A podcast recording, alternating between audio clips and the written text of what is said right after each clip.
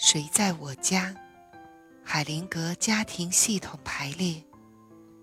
第一章，第四节，付出和接受之间的平衡。故事，出路。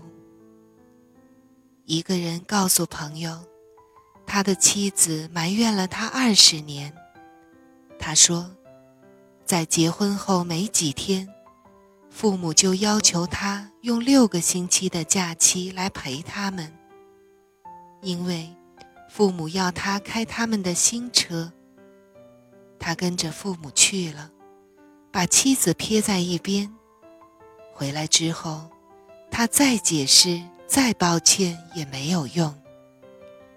朋友建议说：“告诉他，他可以选择一些事情，或者自己做一些事情，让大家扯平。”那人笑了，他知道解决问题的关键了。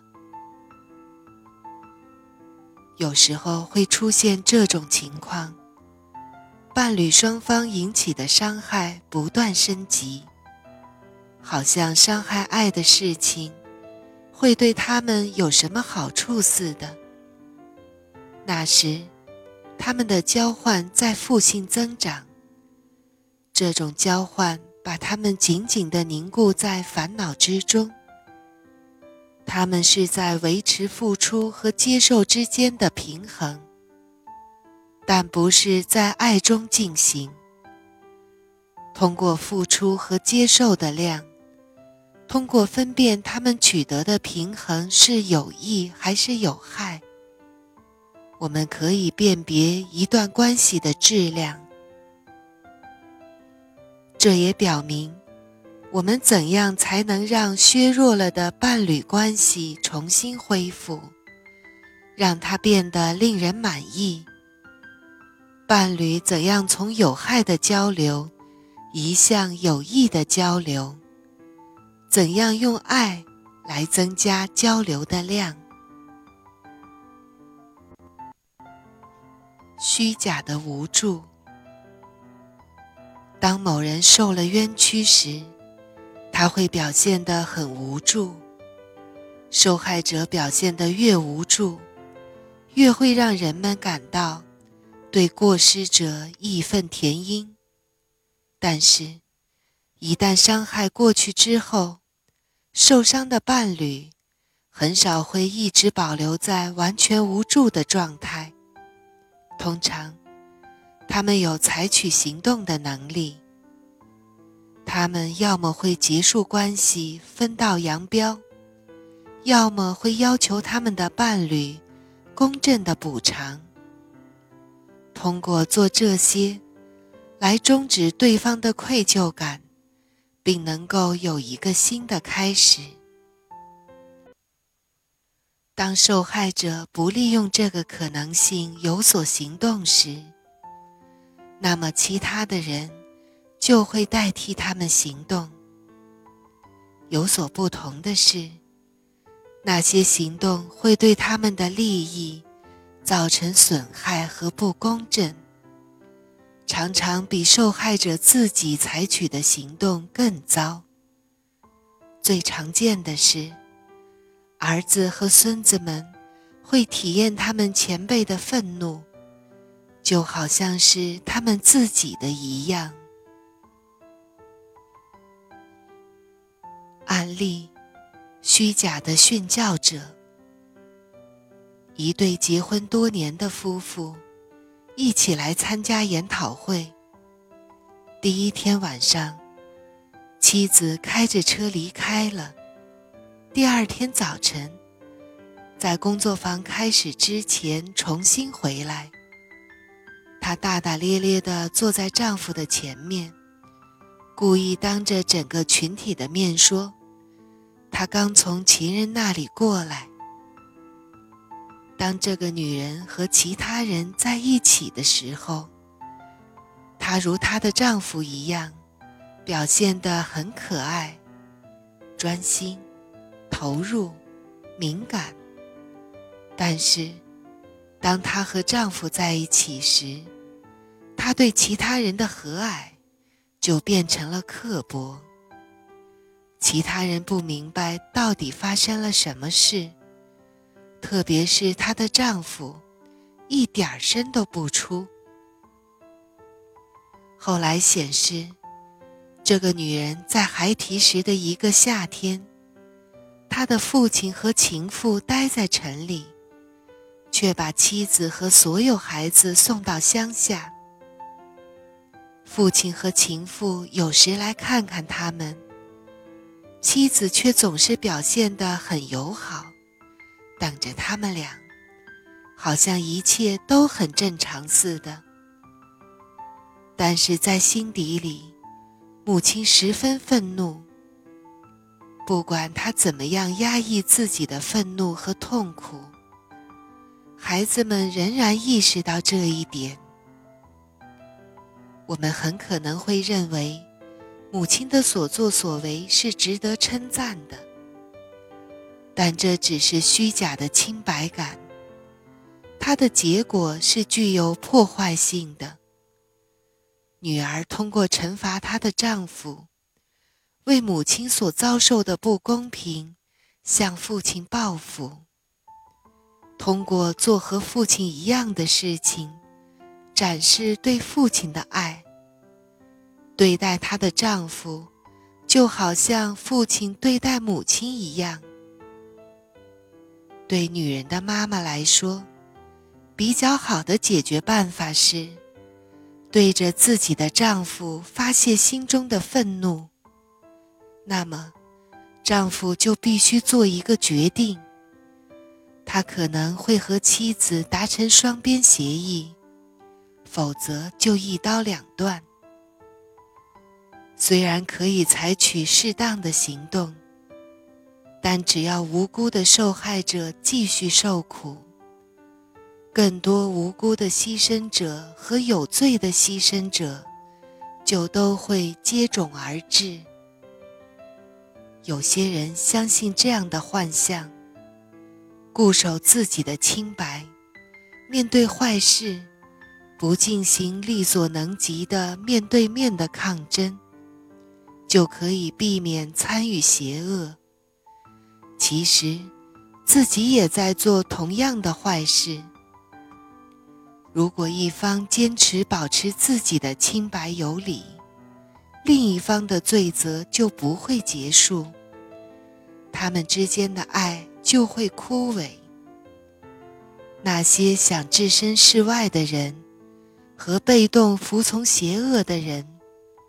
不但保持不了清白无辜，反而制造了更多的不公正。